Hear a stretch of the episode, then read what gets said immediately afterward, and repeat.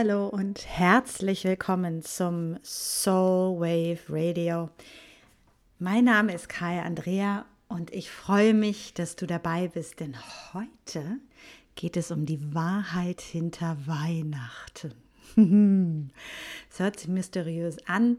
Es ist auch sehr mysteriös, denn die Mysterien, die dahinter liegen, verbergen eine Wahrheit, die so viel größer ist als das, was wir mit der Geburt von Jesus Christus verbinden, dass es sich lohnt, sie mal zu teilen. Und wir wollen oder ich möchte mit dir in dieser Episode einfach äh, tief eintauchen in verschiedene Geschichten, Fakten und auch Sagen, die existierten, bevor die Kirche im Jahr 273 nach Christus sich überlegt hat, dass es doch total gut wäre, den Geburtstag von Jesus Christus auf den 25.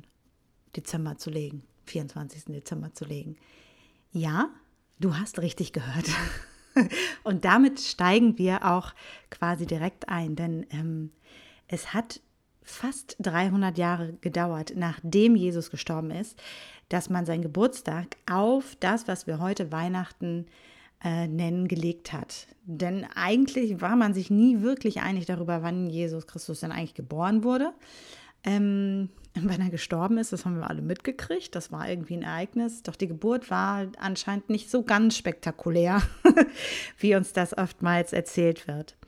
Und äh, da liegt auch schon das erste ja, Überraschungsei begraben sozusagen, dass wir uns klar darüber sein müssen, dass die Kirche beziehungsweise die Kirchenoberen damals dieses Datum ganz bewusst gewählt haben, denn man hat gedacht, hm, wir müssen diesen Geburtstag ja feiern, hm, was machen wir denn damit? Und dann ist man hm, darauf gestoßen, dass wenn wir uns mal diese wilden Heiden da draußen angucken, das, was diese erdverbundene Spiritualität ist, Menschen, die mit dem Jahreskreis gehen, Sonne und Mond und so, ne?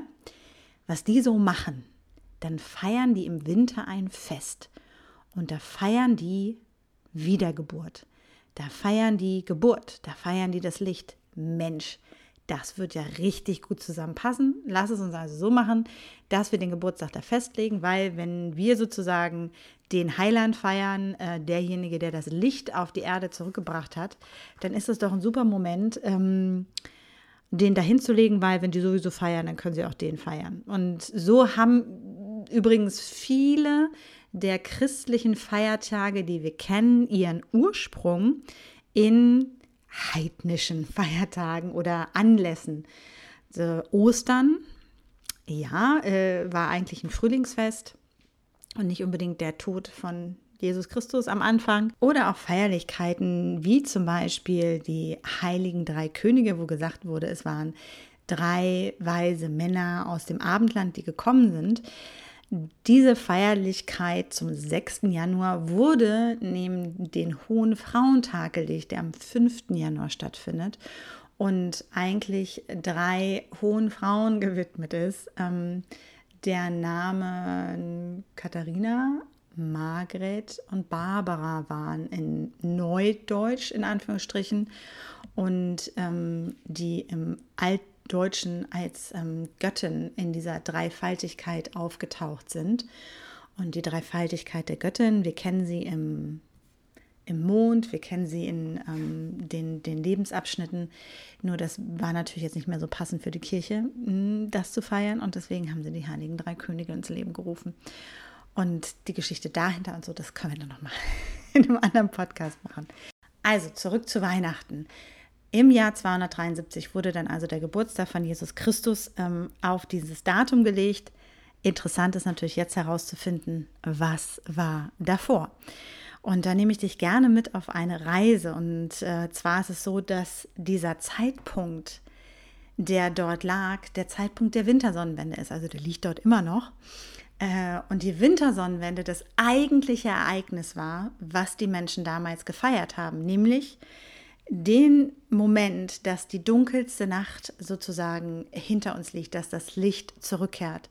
Denn die Wintersonnenwende markiert den Moment, wo es wieder heller wird, wo die Tage wieder länger werden. Und die Nacht vor der Wintersonnenwende ist sozusagen die längste Nacht, die dunkelste Nacht. Und dann kommt das Licht zurück. Und ähm, wenn man mal sich fragt, wie lang ist das denn her oder seit wann feiern Menschen denn die Wintersonnenwende, gibt es zum Beispiel in Irland eine Höhle, ähm, die ist über 5000 Jahre alt, wo ähm, das ist ähm, eine, eine Rundkammer, äh, könnte man sagen, also so eine runde Kammer. Und äh, zu der, in, dort wurde nachweislich wirklich ähm, vor über 5000 Jahren schon die Wintersonnenwende gefeiert. Also da wusste Jesus Christus wahrscheinlich noch nicht mal, dass er geboren wird. Obwohl, wenn er erleuchtet war, wusste er es. Aber da war uns allen noch nicht klar, dass er auf die Welt kommen wird. Und äh, das Spannende da an diesem Ort ist, dass ähm, zur Wintersonnenwende es einen, ähm, es gibt so eine, ähm, ein, ein Loch sozusagen oder ein, ein Spalt, könnte man sagen, in dieser Höhle. Und zur Wintersonnenwende ist der erste Lichtstrahl, der neu aufgehenden Sonne, der schießt sozusagen in, dieses, in diese Lücke rein, über diesem Eingang. Und symbolisch ist das sozusagen, dass die Sonne, und die Sonne steht als der Sonnengott, ähm, Vater Sonne, Feuerelement, mit diesem Lichtstrahl die Erde, diese Kammer, diese Höhle, die den, äh, die Gebärmutter der Erde repräsentiert, schwängert. Das heißt, der Sonnengott verbindet sich mit der Erdgöttin, die dieses neue Licht empfängt. Und auf einmal wird eine andere Geschichte draus. Das heißt, es geht nicht sofort um die Wiedergeburt oder um die Geburt als solche, sondern es geht um die Empfängnis. Und wenn wir in diesem alten Jahreskreis sind, äh, nochmal, dann haben wir die Wintersonnenwende. Das ist der Moment der Empfängnis. Also vorher hat man vielleicht miteinander äh, ein bisschen sich warm gemacht, aufgeräumt oder so. Und zu Imbolg, Anfang Februar, der zweite Vollmond nach der Wintersonnenwende, wird die Rückkehr des Lichts gefeiert. Das heißt, dann ist das Licht sichtbar. Dann sieht man das Licht zurückkehren. Das ist erst der Zeitpunkt, an dem die Tage merklich länger werden. Denn du wirst feststellen, den ersten Tag nach der Wintersonnenwende wirst du noch nicht merken, dass der Tag wirklich länger wird, sondern es ist um Imbolg rum, wo das Licht offiziell zurückkehrt und wieder sichtbar da ist. Nun waren es nicht nur ähm, die Druiden in Irland, die dies gefeiert haben, sondern überall in Europa haben Menschen diesen Zeitpunkt gefeiert. Ob das ist äh, bei den Römern, was hätte, hätte man das gedacht? Die haben ähm, ein Fest gefeiert, was die Saturnalien hieß. Da ging es um den Planeten Saturn, der stand dort im Fokus. Ähm, und die haben am zweite, so ums zu zweite Jahrhundert nach Christus dann auch angefangen, ähm, den Geburtstag der ähm, unbesiegten Sonne am 25. Dezember zu feiern. Also die waren auch noch vor dem äh, Geburtstag von Jesus, ähm, wo sie dieses Bild sozusagen aufgemacht haben. Und äh, im Norden, das kennen wir alle, Jül, Jül Club, hat man sicherlich vielleicht schon mal gehört, ähm, wurde Jül gefeiert und das bedeutet über, übersetzt quasi das Rad. Ähm, und da ging es wirklich darum zu merken, so jetzt kommt das Rad wieder ins, ins Laufen. Und so gibt es vor Weihnachten einfach ganz viele Geschichten und Historien, die sich mit Mythen auseinandersetzen, die wenig mit äh, Jesus Christus oder auch Maria zu tun hatten um da mal so ein paar Geschichten noch zu erzählen, denn ähm, ich finde es immer ganz wichtig, auch zu merken, wie sich die Geschichten und die Erzählweisen verändern haben. Denn früher war es so, dass es ganz viele Wintergöttinnen gab. Und viele von denen, von diesen Wintergöttinnen, die wirklich in der weiblichen Form existierten, wurden mit der ähm, Wintersonnenwende auch verbunden. Das heißt, sie sind sozusagen ähm, in den, im Himmel gewesen. Man hat sie wirklich im Himmel gesehen und sie haben meistens einen Schlitten dabei gehabt und wurden von irgendwelchen Tieren gezogen. Und wir kennen das ähm, als Bild, wenn wir uns ein bisschen damit auseinandersetzen. Wir erinnern uns, dass Santa Claus einen Schlitten hat, der von Rentieren gezogen wird. Woher das kommt, da kommen wir nämlich jetzt zu, denn im Ursprung Jetzt schlüsseln wir mal auf. Waren es weibliche Göttinnen, die mit ihren Schlitten durch die Nacht fuhren? Die äh, Skandinavier haben irgendwann Odin draus gemacht. Vorher war es zum Beispiel die Göttin Freya, die hatte den Schlitten mit den sieben Katzen. Es gab die ähm, Göttin Saule, die ähm, war die äh, litauische, lettische, also die baltische Göttin der Sonne. Die ist sozusagen über den Himmel geflogen und äh, hatte, und jetzt kommt's, gehörnte Rentiere, die ihren Schlitten gezogen hat. Und sie hat ähm, Stücke von Bernstein in die Welt geworfen, also in die, ähm, in die Schornsteine geworfen. Mm. Und der Bernstein symbolisierte damals das, das Licht und die Sonne. Und wenn wir uns jetzt überlegen, dass die gute Saule mit einem Schlitten von gehörnten Rentieren durch die Gegend gezogen ist und etwas in Schornsteine geschmissen hat, ah, da kommen wir der Geschichte schon mal so ein bisschen näher, die davor erzählt wurde. Und jetzt, wenn wir uns das jetzt noch mal genauer vorstellen, ähm, und sagen, Mensch, der, der Santa Claus, der sitzt dann da eigentlich, also saß anstatt Santa Claus Saule in ihrem Schlitten. Ähm, hm, woher kommt es denn dann, dass der Santa Claus Santa Claus ist und so aussieht? Und es gibt diese Legende, dass es eine Coca-Cola-Erfindung ist. Das ist eine total lustige Geschichte, das so zu erzählen, dass Coca-Cola Santa Claus ähm, rot und weiß gemacht hat.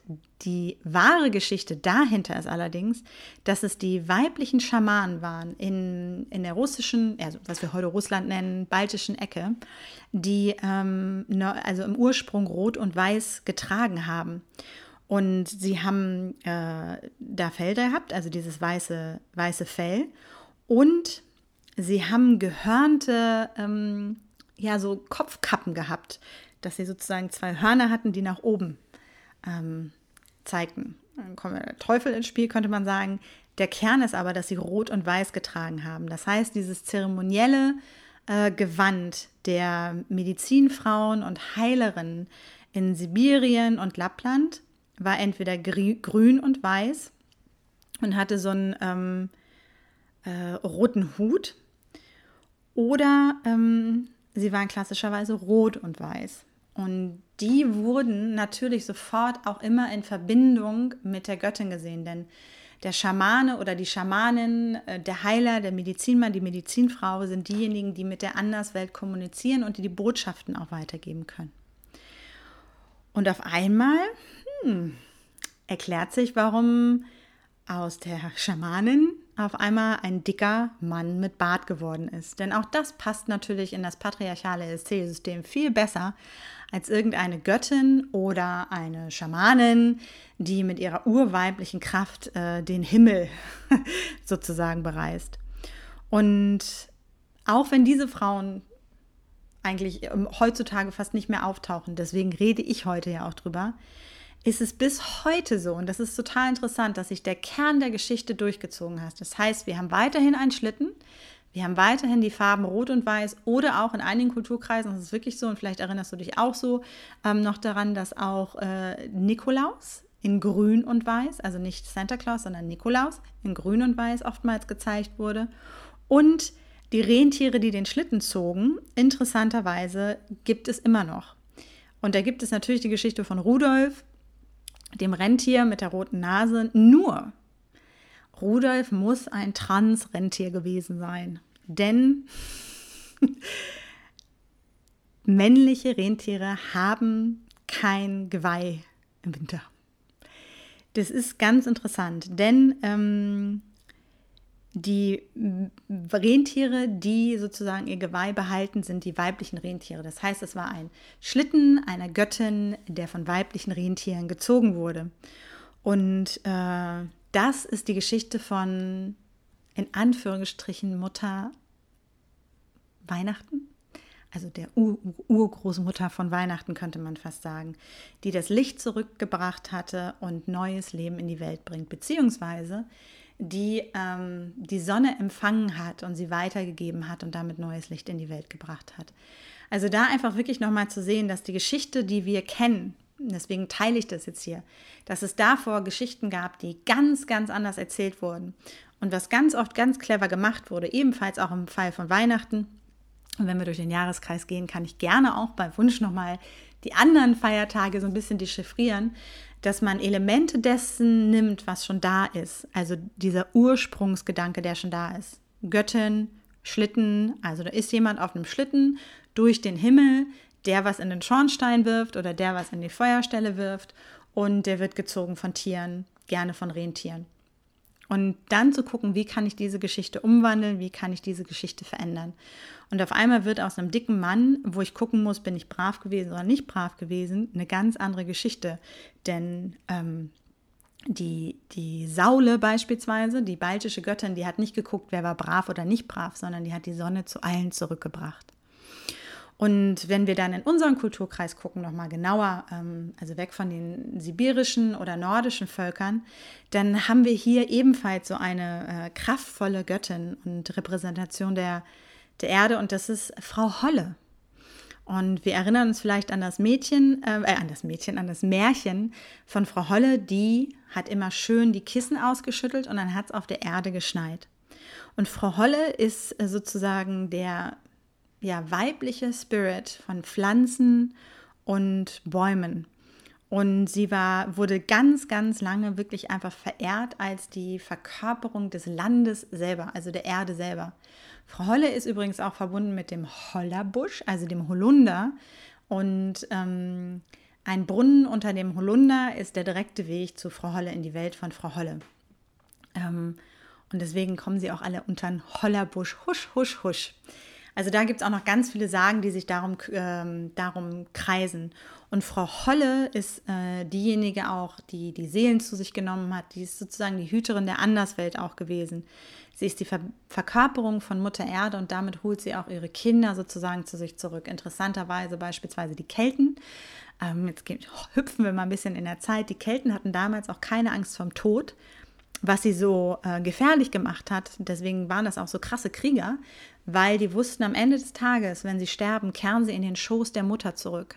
Frau Holle in dem Fall ähm, und haben sich auch in Embryohaltung begraben lassen. Und es war für die immer, was gibt es, was gibt es sozusagen Schöneres, als in den Schoß nach Hause zurückzukehren. Die Geschichte hat sich verändert. Bei den Wikingern beispielsweise wurde es ein sehr patriarchales und sehr auch sehr maskulin orientiertes Bild, dass man dann nach Valhalla kommt, wo dann die Krieger in den großen Hallen sind. Das kennen wir auch vom Islam, wenn nicht 40 Jungfrauen erwarten. Das ist alles eine sehr patriarchale Geschichte.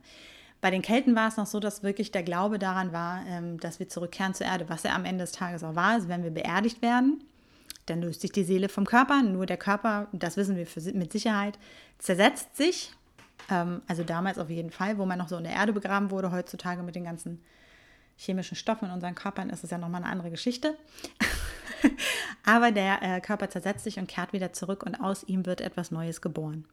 So ist also jetzt Frau Holle diejenige, die ähm, auch mit diesen ganzen ewig grünen Pflanzen verbunden wird. Zu denen kommen wir übrigens auch gleich, woher das kommt, dass es, der Weihnachts-, dass es den Weihnachtsbaum gibt. Und äh, Frau Holle war sozusagen der Mistelzweig, den man auch heutzutage, wenn man in die Bäume guckt, dann im Winter kann man das schön sehen, wenn die Blätter äh, lichter werden und dann sieht man die Misteln in, dem, in den Bäumen noch sitzen. Ähm, der, der Mistelzweig ähm, ist äh, ein Symbol für ewig grün. Daher kommt auch dieser Brauch, man küsst sich unter Mistelzweig. Mhm. Deswegen der Mistelzweig, weil er halt ewig grün war. Und ähm, Frau Holle ist sozusagen auch immer dieser Aspekt, der sich in der Freier wiederfindet oder in der Frick oder in der Frigga, ähm, die als Frau von Odin unterwegs war. Übrigens mit ihren sieben Katzen durch den Himmel gejagt ist. Mhm. Und ähm, wenn sie das in dem Fall ist, dann ist sie auch mit ähm, wirklich Fruchtbarkeit und Wiedergeburt verbunden. Und das ist genau das, worum es bei der Wintersonnenwende am Ende des Tages geht. Ähm, da gehen wir gleich nochmal drauf ein. Ich muss mal kurz meine Gedanken hier ordnen. So, ähm, da einmal so ein paar Geschichten, um zu merken, es gibt ganz viele andere Aspekte, ähm, die sich vor Weihnachten in unserem in unser Sein gesetzt haben. Es gibt ganz viele andere Geschichten, die in uns ähm, verankert sind. Und so gibt es zum Beispiel auch die Muttergöttin Rohanica, die ähm, ganz oft mit äh, Geweih gezeigt wurde. Und die, ähm, ihre Kinder ähm, sind Rehe, die sie gebiert. Und deswegen, es gibt wirklich dieses Bild auch von der ähm, ja einmal von der Rentiergöttin sozusagen, das ist eine nordische Sage, weil die Rentiere, die ähm, haben für das Überleben der Menschen gesorgt. Und eine Rentierkuh, jetzt wird es interessant, ist einfach ähm, garantiertes Überleben. Sie gibt alles. Sie gebiert ihre, ihre ähm, Kitze, sind es, glaube ich. Ähm, sie ist Nahrung für die Menschen, sie äh, steht für die, für die Zukunft, sie garantiert, dass der Stamm überlebt ähm, und hat damit eine ganz intensive Bedeutung. Und die Kuh als solches, die gehörnte Kuh, das gehörnte Tier, das weibliche, war ganz oft das ähm, Symbol für die Göttin. Wir sehen das zum Beispiel noch, wenn wir ähm, ganz weit zurückgehen zu den Ägyptern, ähm, die Isis mit der Sonnenscheibe und, der, ähm, und den Hörnern, so wo sie im Ursprung auch dargestellt wurde, die Kuhgöttin als das heiligste Symbol. In Indien haben wir das immer noch, dass die Kühe zum Beispiel auch heilig sind, was uns auch nochmal drüber nachdenken lassen sollte, warum wir im Patriarchat angefangen haben, Kühe so zu missbrauchen. Kurzer Exkurs, das ist eigentlich ein ewiges Missbrauchen der Göttin und ein ewiges Treten des ursprünglichen Wissens um die Kraft, die von diesen wirklich ja sanften Tieren ausgeht, die sich ähm, und die immer dafür gesorgt haben, solange, sobald sie mit Menschen in Kontakt waren, dass die Menschen überlebt haben, sie haben die Menschen genährt, sie haben die nächste Generation geboren und haben sehr viel für die Menschen getan. Und weswegen wurde ihnen halt oder wurden Göttinnen auch wirklich mit der Kuh ähm, verbunden. Das mal so ein paar Geschichten ähm, vorab zum Thema ähm, Weihnachten und äh, woher sozusagen diese alten Geschichten kommen. Jetzt kommen wir zu dem, was wir an Weihnachten machen.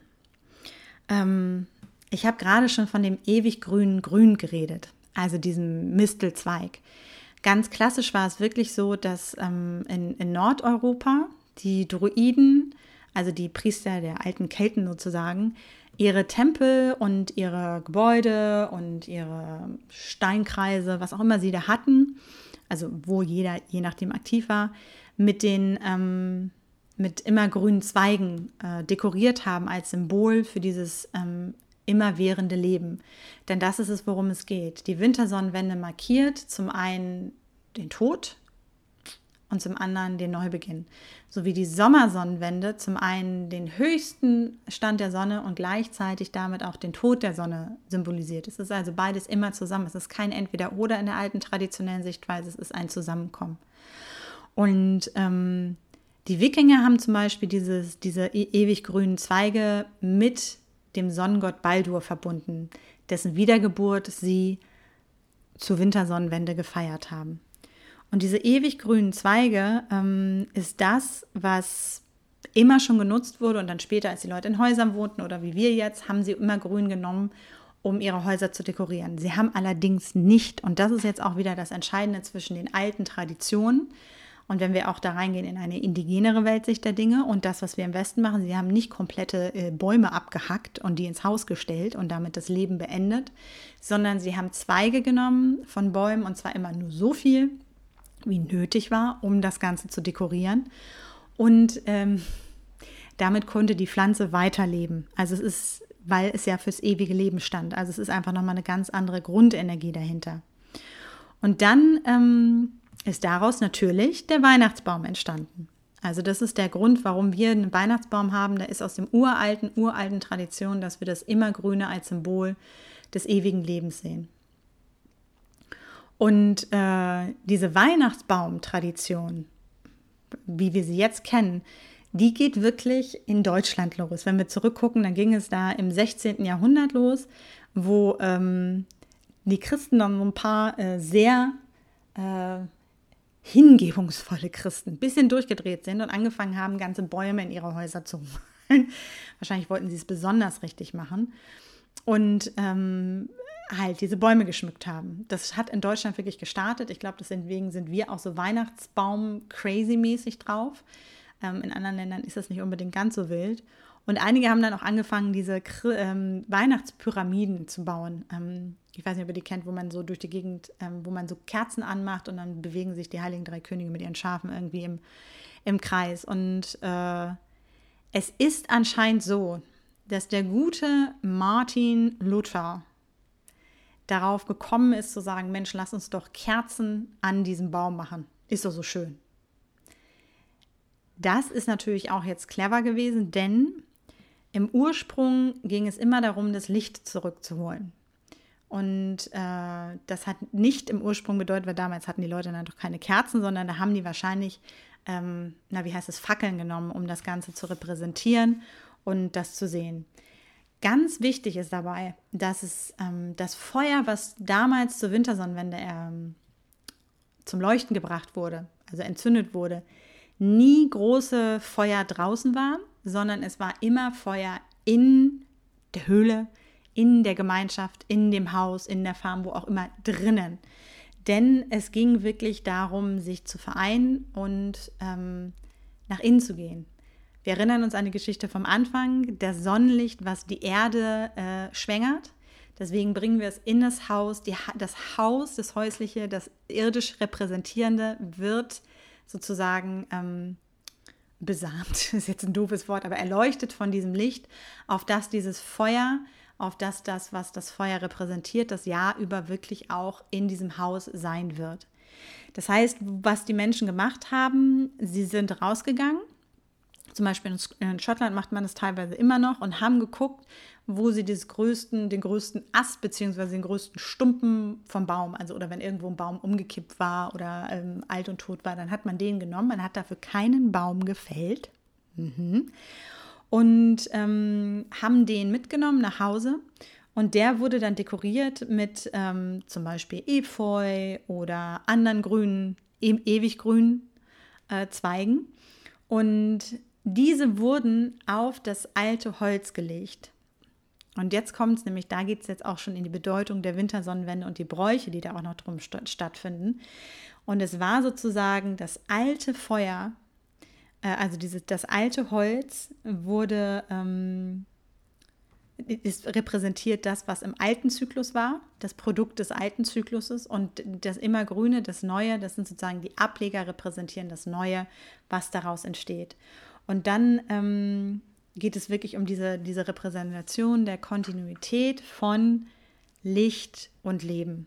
Und es ist total interessant, das wirklich auch so zu sehen, also wirklich auch so zu merken, dass in traditionellen ähm, Ritualen oder Zeremonien es äh, immer jemand gab, also in druidischen Zeremonien beispielsweise, hat die Jugend das Alter gefragt. Also klassischerweise sagt man mal, Bon war sozusagen die Repräsentanz der Jugend und ähm, die fragt das, das Uralte, was kommt. Das heißt, es ist immer diese Übergabe gewesen. Es ist immer dieses, was kann auf das Alte ausgebaut werden, was kann daraus entstehen. Das, das Einläuten des Neuens und dieser neuen Energie, die damit zu tun hat. Und es ist wirklich so dieses, dieses Fragen zum Beispiel mit, ähm, was können wir aus dem Alten lernen? was können wir aus dem, was passiert ist, lernen und wie können wir das, was jetzt entsteht, möglichst gut nähren, wenn man sich das überlegt, das Baby, was da am Wachsen ist, das Kind, was in die Welt kommt, wie, wie können wir dieses möglichst gut begleiten, mit welchem Wissen können wir dafür sorgen, ähm, dass es wächst und gedeiht. Das nochmal so zum Thema Wintersonnenwende und die Geschichte, die dahinter steckt.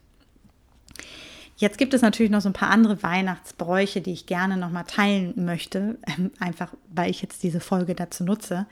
Und zwar ähm, weiß ich zum Beispiel, mein Vater ist ein mega Lametta-Fan und es gibt natürlich auch hinter Lametta eine Geschichte. Und zwar die Legende der, in Anführungsstrichen, Weihnachtsspinne. Und da gibt es Geschichten, die findet man in Deutschland, die findet man in Polen und auch in der Ukraine. Und all diese verschiedenen Versionen ähm, der Weihnachtsspinne, ähm, involvieren sozusagen, da geht es darum, da gibt es eine arme Familie und die können es sich nicht leisten, diesen Baum zu dekorieren. Also es ist, wir sind an dem Punkt, wo natürlich schon Bäume nach Hause geholt wurden. Und ähm, in dem Moment, wo die Kinder zu Bett gehen und es ist irgendwie Weihnachtsabend, ähm, da kommt eine Spinne und die äh, webt ihr Netz und ähm, webt es sozusagen um diesen ganzen Baum herum. Und am Weihnachtsmorgen, also das der 25.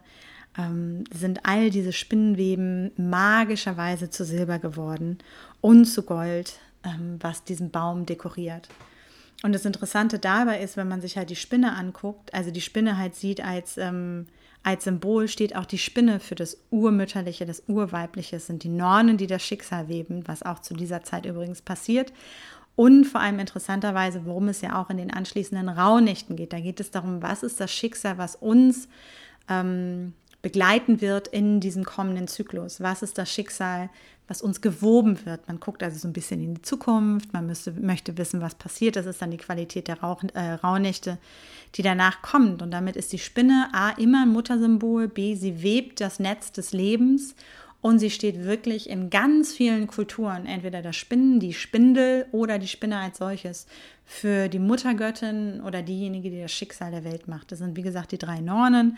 Man hat es äh, bei den Navajo, ist es zum Beispiel ähm, der Spider-Woman, so heißt sie auch wirklich, oder ähm, diejenigen sozusagen, die das Netz weben. Und das bringt uns dann auch wieder zurück zu Frau Holle, denn in der nordischen Edda, ist es so, ähm, ist Frau Holle beschrieben als Chlodin, so heißt sie dort. Und äh, sie gibt sozusagen den Frauen zur Wintersonnenwende äh, die Geschenke. Also sie beschenkt die Frauen, interessanterweise. Und da geht es halt auch um das, äh, na, den Winter, der Schnee, der fällt, und äh, Frau Holle schüttelt sozusagen ihre Matratze und die weißen Federn fallen auf die Erde. Und damit werden, also das ist sozusagen das, worum, was eigentlich gefeiert wird. Sie deckt sozusagen ihre Decke über die Welt aus und ähm, lässt alle nochmal gut schlafen, was eine total schöne Geschichte ist. Und so spinnt sie auch das Schicksal der Welt. Denn Goldmarie und Pechmarie, wir erinnern uns daran, waren beide am Brunnen und haben die Spindel benutzt, bevor sie äh, in den Brunnen gefallen sind. Frau Holle ist nämlich verbunden mit, dieser, mit diesen Frauen, Frauenhandwerk, könnte man sozusagen sagen, von ähm, Weben und Spinnen. Und das ist immer wieder verbunden mit Magie und Hexerei und in dem Sinne Weisheit. Und wenn du jetzt nochmal daran denkst, kurzer Exkurs, Moment mal, da war doch auch dann Röschen dann bist du auf dem richtigen Weg, denn die Spindel bei Dornröschen, mit der sie sich gestochen hat und das Blut rauskam, repräsentiert die erste Menstruation. Und die ähm, Fee, die dafür gesorgt hat, ist auch eine Repräsentation des Weiblichen, der weiblichen Göttlichkeit. So, das ist schon mal eine ganze Menge zum Thema Weihnachten. Eine Frage, die ich immer wieder gestellt bekomme, ist noch, woher kommt der Adventskranz? Da gehen wir jetzt auch nochmal drauf ein. Ähm, und da geht es zurück auf den guten Johann Hinrich Wichern, wieder ein Deutscher. Der ähm, gilt als der äh, Erfinder des Adventskranzes im 19. Jahrhundert, also echt noch gar nicht so lange her. Und äh, während der Adventszeit, der war halt, ähm, der war in einer Mission im Rauen Haus ähm, in äh, Hamburg da waren Zeit, dass die Kinder, also es ist so eine Kindermission, er hat im Kinderwerk gearbeitet, dass die ähm, jeden Tag gefragt haben, wann ist Weihnachten, wann ist Weihnachten, wann ist Weihnachten. Und in 1839 hat er sich dann dazu entschieden und ein großes ähm, hölzernes Rad gebaut, ähm, so ein Ring und hat da 20 kleine rote und vier große weiße Kerzen draufgepackt. Und dann wurde halt jeden Tag eine Kerze angezündet und ähm, so konnten die Kinder dann erkennen, wann Weihnachten ist. Die Großen an dem Sonntag angezündet, die Kleinen halt vorher. Das sind sozusagen, ähm, wer jetzt an den Adventskalender denkt, mh, da hast du genau recht, daher kommt auch der Adventskalender. Und daraus ist dann sozusagen unser Adventskranz äh, entstanden. Das ist sozusagen das, was übergeblieben ist. Das sind die vier Sonntage vor Weihnachten, wie die be begonnen werden. Es hat also nichts Mystisches, es hat nichts äh, uralt Traditionelles mit sich zu tun, sondern es ist ein Pastor aus Hamburg gewesen, der wegen quengelnder Kinder auf die Idee gekommen ist. So, ich glaube, jetzt haben wir ähm, das Allergrößte abgehandelt. Es war ein großer, großer äh, äh, Umschlag, wie sagt man, Rundumschlag.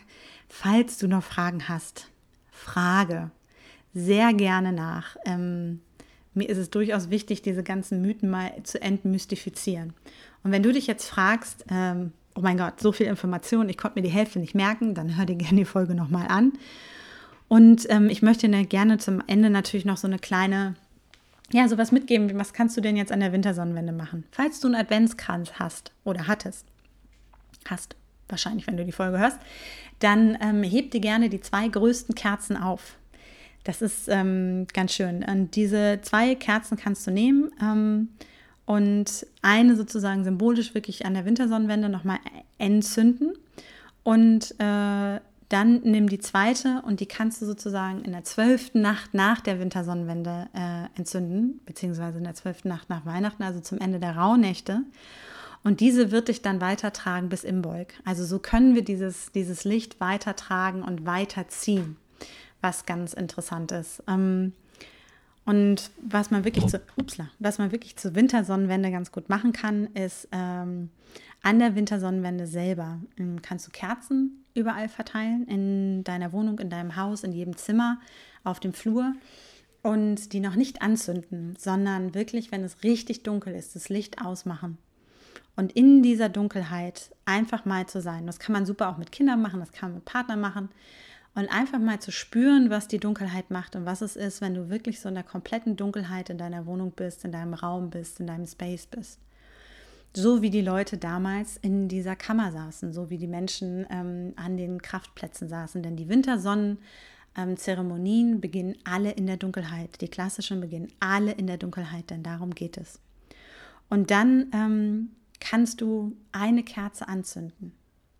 Und diese Kerze nimmst du dann und mit der entzündest du nach und nach alle weiteren Kerzen in der Wohnung oder im Haus und wirklich lässt somit ganz bewusst auch das Licht in deinen persönlichen Space zurückkehren und in dein Leben zurückkehren und heißt es willkommen und ähm, lädst es ein, dabei zu sein. Ähm, du kannst zum Beispiel total früh ins Bett gehen, wenn du möchtest. Man kann das auch wunderbar machen, wenn man richtig, richtig früh aufsteht, äh, am Morgen nach der Wintersonnenwende ähm, und es noch richtig dunkel ist und dann das Licht einladen. Und wenn dann das Licht draußen auch noch kommt, das hat schon was sehr Magisches. Ähm, und wirklich nochmal zu beobachten, an welchen Stellen ähm, tritt die Sonne vielleicht in deine Wohnung ein. Also wo kommt der erste Sonnenstrahl her und wo ist der letzte Sonnenstrahl? Dich wirklich nochmal darauf einzustellen, ähm, wie die Dunkelheit bzw. das Licht mit deinem Haus, deiner Wohnung spielt. So, das war äh, das Wunschkonzert zur Wahrheit nach äh, hinter Weihnachten, denn auch dies ist eine kleine Hörerfolge. Was mich dazu führt, ist, wenn du Fragen hast und einfach mal geballtes Wissen haben möchtest oder Hintergründe erfahren möchtest oder ein Thema, was dich beschäftigt, lass es mich wissen, schick mir eine Nachricht. Ich gehe gerne in dem Podcast auf all die Themen ein, die dich bewegen. Wenn dir diese Folge gefallen hat äh, oder du sagst, Mensch, das muss ich mal meiner Familie schicken, damit die wissen, warum es bei Weihnachten eigentlich geht, da wurden nämlich auch keine Geschenke verteilt. Und es war auch nicht wichtig, wer äh, den äh, Krieg unterm Baum gewinnt oder so, wie das da heißt. Ähm, sondern es ist wirklich die Zeit gewesen nach der Wintersonnenwende und Weihnachten, das wäre jetzt eigentlich fast schon die nächste Podcast-Folge, dass die Menschen zusammengesessen haben. Dafür machen wir eine Rauhnachtsfolge. die kommt dann demnächst. Ähm, und einfach mal mitzuteilen, was eigentlich davor war. Ganz oft merke ich, wenn die Geschichten erzählt werden, dass dort eine Resonanz reingeht, dass es Momente gibt, wo wir sagen, ja, das macht irgendwie Sinn und daran können wir uns erinnern oder das ist irgendwie passender. Und wenn du dir überlegst, wie mache ich das dies Jahr für mich, dann ähm, und du irgendwie klassisch dein Weihnachten verbringst, dann nimm dir einfach die Zeit zur Wintersonnenwende und mach deine eigene Zeremonie. Beispielsweise so, wie wir es gerade hatten. Dekoriere dein Haus mit den ewig grünen Zweigen. Vielleicht findest du auch, wenn du ein ähm, Kamin zu Hause hast, wirklich symbolisch so ein altes Stück Holz, wo du ein ewig grünes ähm, Stückchen drauflegst und entzündest das symbolisch zur Wintersonnenwende. Das kannst du auch machen. Also wir können all diese alten Bräuche ähm, modern umsetzen. Vielleicht nicht in der Größe, aber in der Art und Weise. Du kannst zum Beispiel auch ähm, zur Wintersonnenwende Freunde einladen und ihr könnt Glühwein trinken. Also früher war es Met, was man getrunken hat. Wir können Glühwein trinken oder du kannst auch heißen Apfelsaft mit Mandeln trinken, was auch immer passend ist. Und wirklich zusammenkommen und um dieses Feuer sitzen und ähm, dieses Feuer wahrnehmen, dass es eure Herzen irgendwie erfüllen möge. Ähm, Ihr könnt die Asche aus diesem Feuer sammeln und du kannst sie dann am Ende den Freunden mitgeben, symbolisch, dass sie das in ihr Feuer geben können oder auf ihren Altar, wenn sie einen Altar zu Hause haben, kann man das legen und ähm, mit Asche kann man magische Dinge machen. Auch das wäre dann nochmal ein anderer Podcast. Ähm, und einfach Zeit miteinander verbringen und wirklich zu reflektieren, wie war das alte Jahr, ähm, für was sind wir dankbar und was darf im neuen Jahr kommen. Worauf möchte ich vielleicht nochmal ein Licht werfen? Was würde mich freuen, wenn das erhellt wird? Also da einfach reinzugehen. Gestalte also einfach mal deine eigene Wintersonnenwend-Zeremonie, die ganz modern, ganz bequem auch zu Hause auf der Couch stattfinden darf. Ähm, oder vielleicht entzündet ihr gemeinsam die Kerzen und jeder nimmt dann eine von den Kerzen, die entzündet wurde, am Ende des Tages mit. Denn in dieser Kerze steckt dann sozusagen die Energie der Gruppe. Also es gibt da ganz viele Möglichkeiten, wie wir ähm, trotz Weihnachten auch parallel ähm, diese alten Bräuche ehren können und wirklich den Rhythmus der Natur ehren können. Wenn dir diese Folge gefallen hat, fünf Sterne auf iTunes, ähm, bring meine innere Sonne zum Leuchten, mein Himmel zum Strahlen.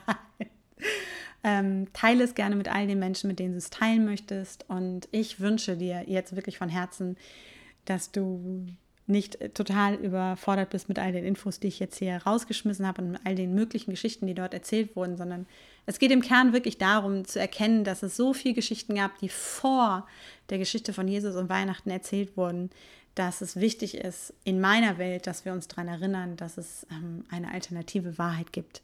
Und dass diese alternative Wahrheit ganz oft viel tiefer in der Natur verankert ist, in den ursprünglichen Rhythmen verankert ist und in der für mich stimmigen Wahrheit verankert ist, weil es eben keine ähm, zwanghaft angepasste, fiktional erfundene Geschichte ist, sondern sie oftmals wirklich mit uralten Bräuchen verbunden sind und die Geschichten, wie zum Beispiel von der Saule oder von der Frau Holle, ähm, Geschichten sind, die mystische Geschichten sind, die in Worte fassen, was damals passierte und nicht fiktiv etwas kreieren.